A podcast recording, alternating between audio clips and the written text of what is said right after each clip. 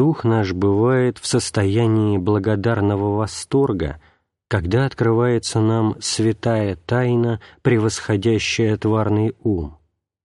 Бог живой, которому можно говорить «ты». Его величие нас пугает, Его смирение нас поражает. И сколько бы мы ни восходили в нашем влечении к Нему всей силой нашего существа, мы с радостью ощущаем процесс восхождения, но вместе с тем представляется он все более недостижимым.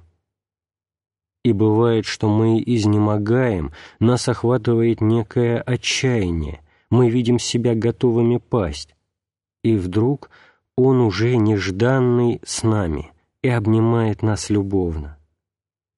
Бог удивительно странный. Душа намеревается спросить Его, «Где же Ты был, когда мне было так тяжело?» но не может выговорить своего вопроса, видя его с собою.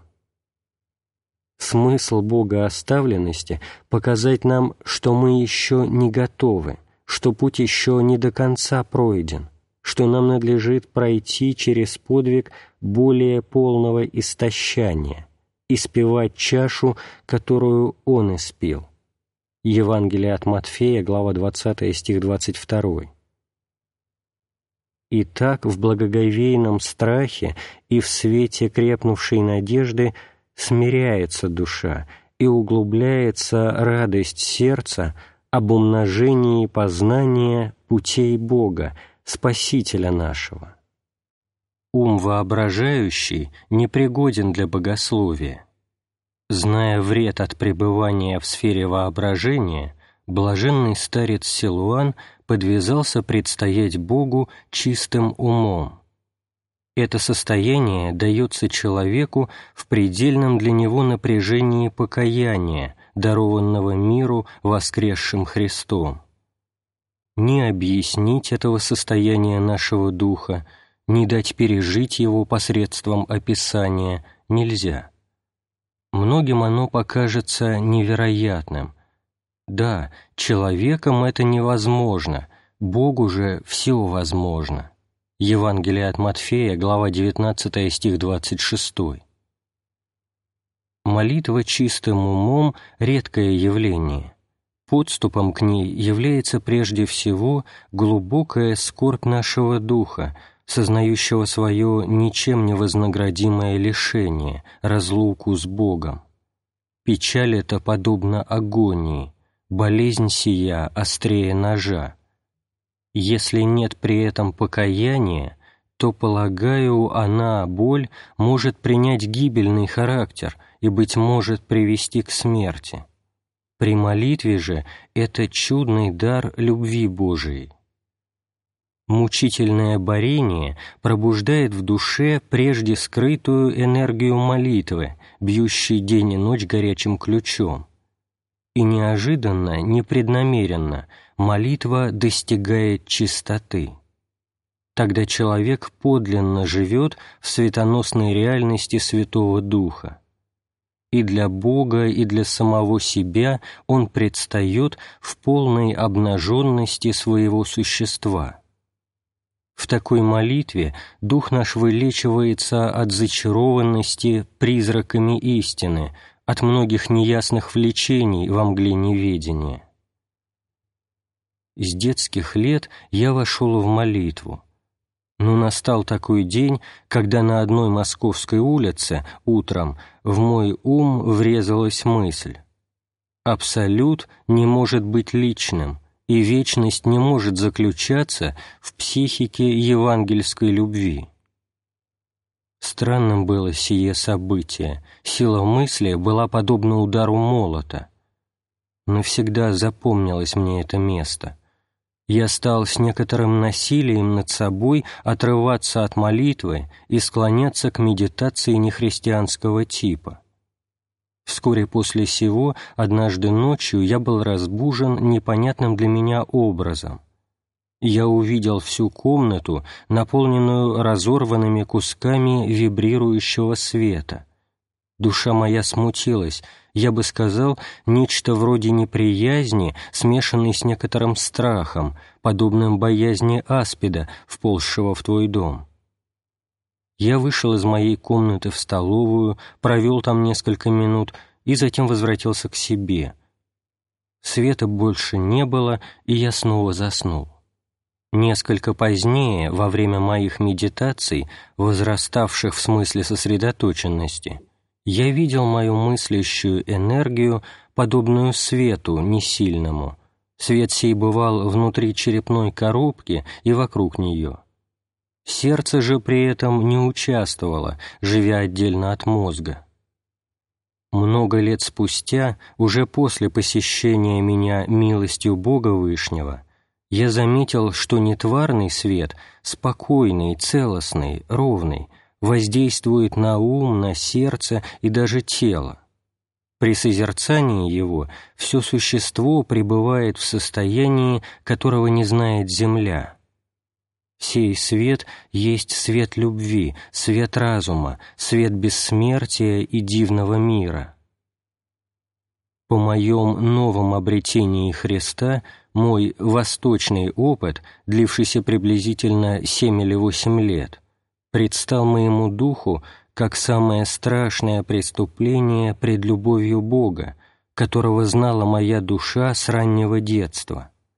Мною овладел некий священный ужас от сознания, что я, неверный и отступник, останусь навсегда недостойным такого Бога. Не без боли вспоминаю сейчас то страшное и вместе чудное время. Я молился тогда как безумный, со многим плачем, сокрушавшим и самые кости мои.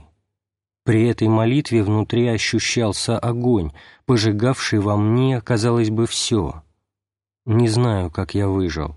Никогда не смогу я втиснуть в слова испытанных мною огня и отчаяния, а вместе и той силы, которая удерживала меня в непрестанной молитве крайнего напряжения годами. В то время я ничего не понимал, теперь же не нахожу путей показать Богу мою благодарность за Его крепкую руку святого воятеля. Мне было тяжело, я действительно страдал во всех планах моего существа — я удивляюсь ему. Он приложил мое адское безобразие на нечто иное, менее далекое от его неизреченного света. Благоволение Бога ко мне выразилось в том, что Он дал мне благодать покаяния. Евангелие от Луки, глава 24, стих 47. В начале этого страшного, но все же благословенного периода преобладала безнадежная скорбь в молитве, сопровождавшаяся нередко ощущением огня.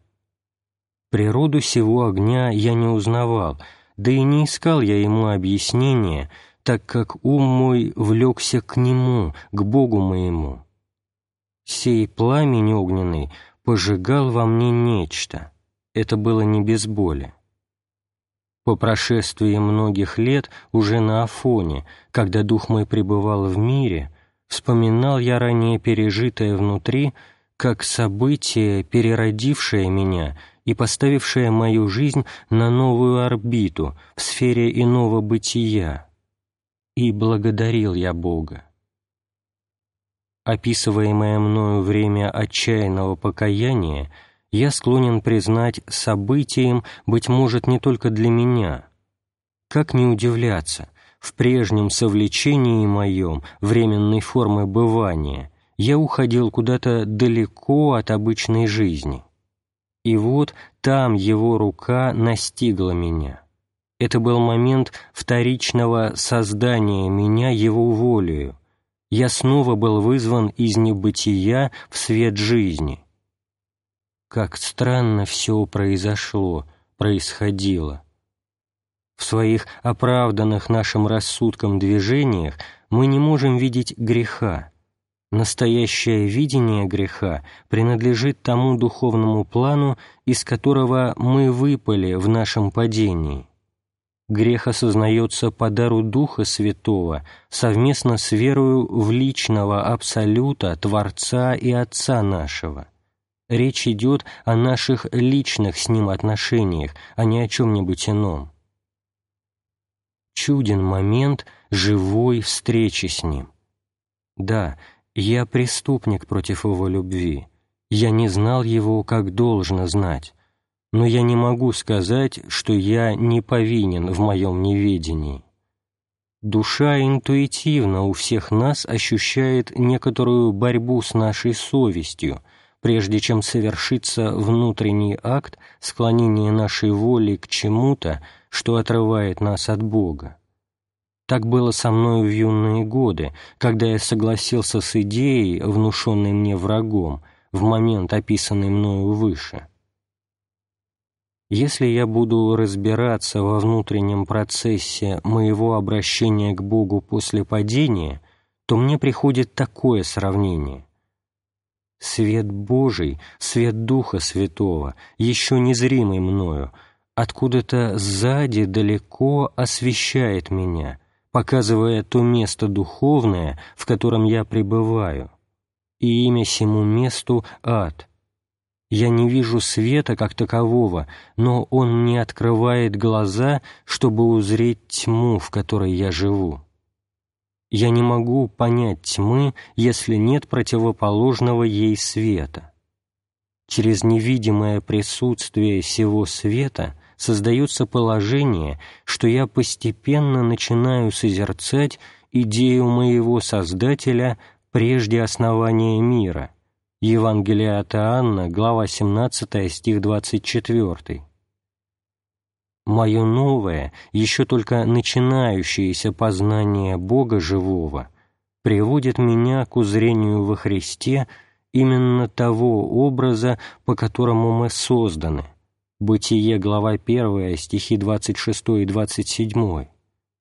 «И сердце мое поражается печалью, вот каким должен быть каждый из нас, чтобы жить свое единство, нерушимое в веках, с Отцом Всего Сущего. О горе! Я лишен всего. Мне с детства была дана мысль о вечности, мне бывал дан некий опыт или приближение к нему, то есть опыту несозданного бытия а я умираю в бессмысленном мраке моего невежества во всех планах. Этот мрак стоял предо мною, как свинцовая стена, отделяя меня от Бога с непреодолимой для меня самого властью. Эту тяжелую стену святой апостол назвал «законом греха». Послание к римлянам, глава 8, стих 2. Бог наш есть свет, в котором нет ни единой тьмы. Он отказывается соединиться с нашей тьмой. Мы должны очиститься от обладающей нами скверны, иначе мы не войдем в царство истины и света. Откровение, глава 21, стих 27. С того часа, как мне была дана благодать покаяния, я осознал себя в Ааде. Как бы ни был по временам болезнен сей путь, другого к дверям божественной вечности для падших сынов Адама нет. Глубока моя скорбь за самого себя, но там, впереди, я вижу свет. Мой восторг пред Богом мучает меня, когда я ищу выражений для Него. Я воспитался избегать высокопарного языка, а теперь мне все слова, все языки кажутся выцветшими красками, неспособными изобразить моей благодарности Богу. Приближаясь к зрелой юности, я встретился с кругом сильных людей, презиравших поверхностное красноречие. «Аркадий, не говори красиво, нам это неприлично».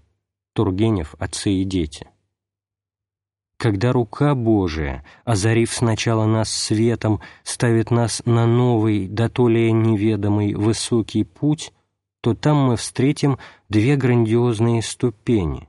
Имя одной — от покаяния, другой — от любви.